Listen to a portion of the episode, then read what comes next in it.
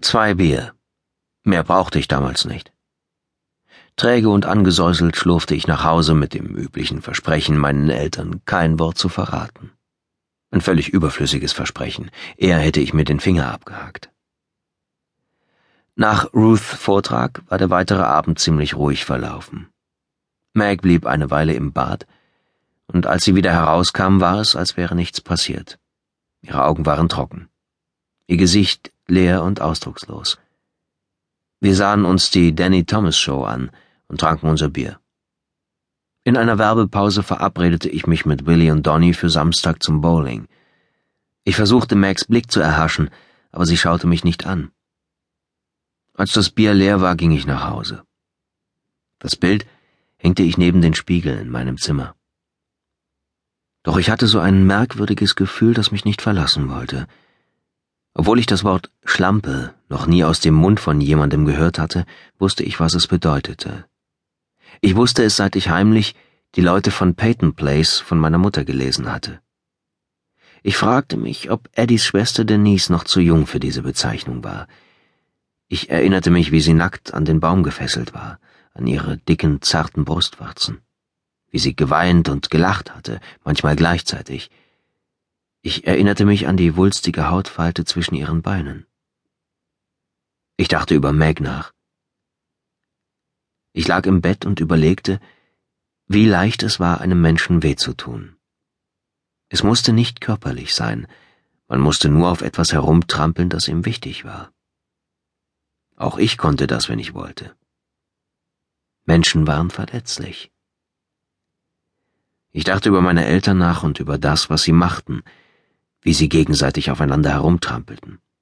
So regelmäßig inzwischen, dass ich es geschafft hatte, mit keinem von beiden Mitleid zu haben, um mich zu schützen. Das alles ging mir durch den Kopf. Ich konnte nicht schlafen. Nebenan schliefen meine Eltern, mein Vater schnarchte. Ich stand auf, ging in die Küche, um mir eine Cola zu holen. Dann setzte ich mich auf die Couch im Wohnzimmer. Das Licht ließ sich ausgeschaltet. Es war schon weit nach Mitternacht. Die Nacht war warm, windstill. Wie üblich hatten meine Eltern die Fenster offen gelassen. Durch das Fliegengitter konnte ich direkt ins Wohnzimmer der Chandlers schauen. Drüben brannte noch Licht. Auch sie hatten die Fenster offen und ich hörte Stimmen. Ich verstand nicht viel von dem, was gesagt wurde, aber ich wusste, wer redete.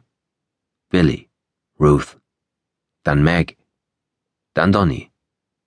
Sogar Woofer war noch auf. Ich hörte ihn lachen, hoch und schrill wie ein Mädchen. Die anderen schrien alle. Für einen Jungen! Das war Ruth.